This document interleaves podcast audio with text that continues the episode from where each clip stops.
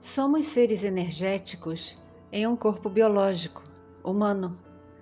Somos receptores e emissores de energia o tempo todo. A cada dia interagimos com outras pessoas e emitimos e recebemos energias. Emitimos e recebemos energia o tempo todo, todo o tempo. A telepatia é uma comunicação de consciência para consciência. Mas falando de energia e não de frequência especificamente, podemos nos comunicar através apenas da energia que produzimos ou que recebemos. Um ser astral negativo não emite nada, só suga, só recebe. Ele não compartilha.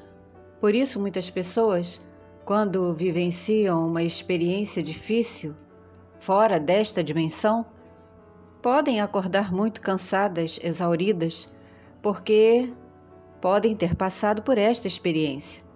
A energia só foi emitida, nada foi recebido. Entretanto, um ser negativo pode ser identificado prontamente pela energia que emana, assim como um ser positivo. Nós sentimos a energia das outras pessoas e isso não é algo anormal. Você sente a mudança no ambiente, de repente. Quando conhecemos melhor esse tipo de comunicação, conseguimos discernir o que comunicamos com a nossa energia e o que recebemos. Quando não temos o desejo de julgar o outro, começamos tentando entender sua reação.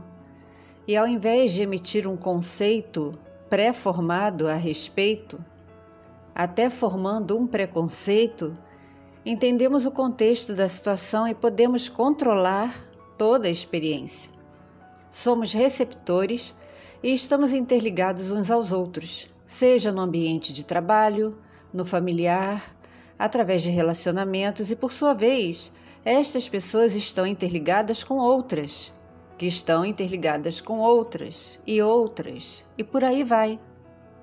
Fora desta dimensão existem seres sobre os quais já falamos, que se aproveitam da fraqueza emocional dos humanos que acreditam que é uma expiação, é um sofrimento resiliente que deve ser aceito porque é uma aprovação, é um teste, enfim. A pessoa aceita aquele desgaste energético, tornando-se escrava desse tipo de padrão de pensamento e uma fonte de coleta. Dentro dos nossos processos, Vamos aprendendo a lidar com os outros, a ler suas reações e diferenciando aquilo que é emocionalmente humano ou uma manipulação energética para nos enfraquecer. Queremos falar sobre uma energia que age com intensidade sobre o ser humano, que é o desejo ligado ao prazer, e muitas pessoas se perguntam como essa energia afeta o processo de despertar e a expansão da consciência. Tais emoções são tão visíveis em alguns momentos que palavras não precisam ser ditas. É uma energia que está no ar e alguns chamam de química. Aquele que busca apenas o próprio prazer de uma forma descontrolada, porque a energia contida em si é demais, acaba tornando aquele prazer em vício que acaba em angústia, que se torna uma tristeza, mas como já é um hábito, não consegue livrar-se do vício, mesmo se estiver acompanhado, e tudo vira um ciclo que traz conflito e fadiga. Neste caso e em outros, quando a pessoa esquece que a casualidade envolve uma intensa troca de energia e que a aparência não é tudo, aquela pessoa precisa entender que a outra esteve interligada com diversas outras pessoas e nela está todo o resíduo energético dessas pessoas no seu campo energético. E tudo está prontinho para ser repassado para frente. A energia é drenada frequentemente e muitas situações são provocadas por seres famintos por esta energia específica. Viver assim é aceitar ser um portal orgânico para tais energias que absolutamente não são as energias puras que um compromisso de amor proporciona, que o cosmos produz, por onde o universo flui, a despeito dos que se desconectaram da fonte. Energia é a fonte vital. Tais atos proporcionam um feedback inegável, tanto de uma ligação profunda com a energia da outra pessoa, que é a alma gêmea, como as que estão apenas curtindo momentos, gerando uma energia livre e perigosa. Há então o que uma pessoa deve fazer com os desejos que sente de forma descontrolada. Entender-se e compreender que desejos podem ser controlados. Ninguém é perfeito, nem santo, mas a energia é algo sagrado e não pode ser distribuída para qualquer pessoa a esmo, como se não fosse causar nenhuma consequência ao campo energético de quem não entende a situação pelo ponto de vista etérico. Estar a dois e vivenciar uma energia que é plena, satisfatória e completa é mais do que algo físico, é algo que afeta o seu corpo plasmático. Então, antes de se aventurar por aí, lembre-se do compromisso com os seus processos e que seres estão prontos para se beneficiar dessas energias livres e perigosas inconsequentes a decisão é de cada pessoa, é claro. Ninguém pode dizer a alguém o que fazer com a sua vida, mas conhecimento é saber.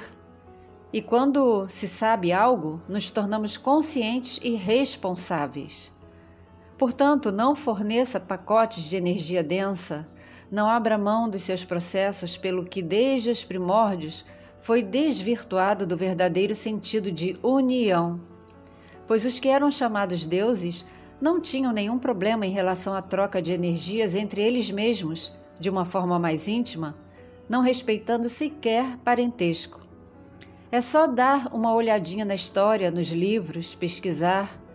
Com o passar do tempo, o desvio dessas energias tornou-se uma perversão para essências em corpos biológicos que têm se aberto para energias incontroláveis e quando vemos o resultado disso através de notícias, imaginamos, mas gente, como é que uma pessoa, um ser humano, pode fazer isso?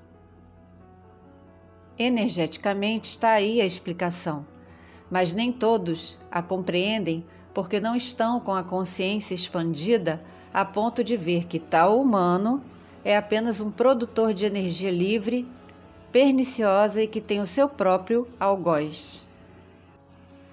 Ame, se permita ser amado, tendo em mente que tudo deve colaborar com os seus processos e que sua energia não pode ficar estagnada, bloqueada ou ser usada por outros, causando um desgaste que dará muito trabalho para reparar. Tenha o discernimento da energia que se apresentar para se doar. E só receba essa energia se tiver certeza que virá para somar e não para te desgastar. Transição envolve paz, harmonia e serenidade, e são essas energias que precisamos buscar em nossas vidas. Se desejar, continue conosco. Gratidão por acompanhar e apoiar o canal. Muita paz e muita da verdadeira luz.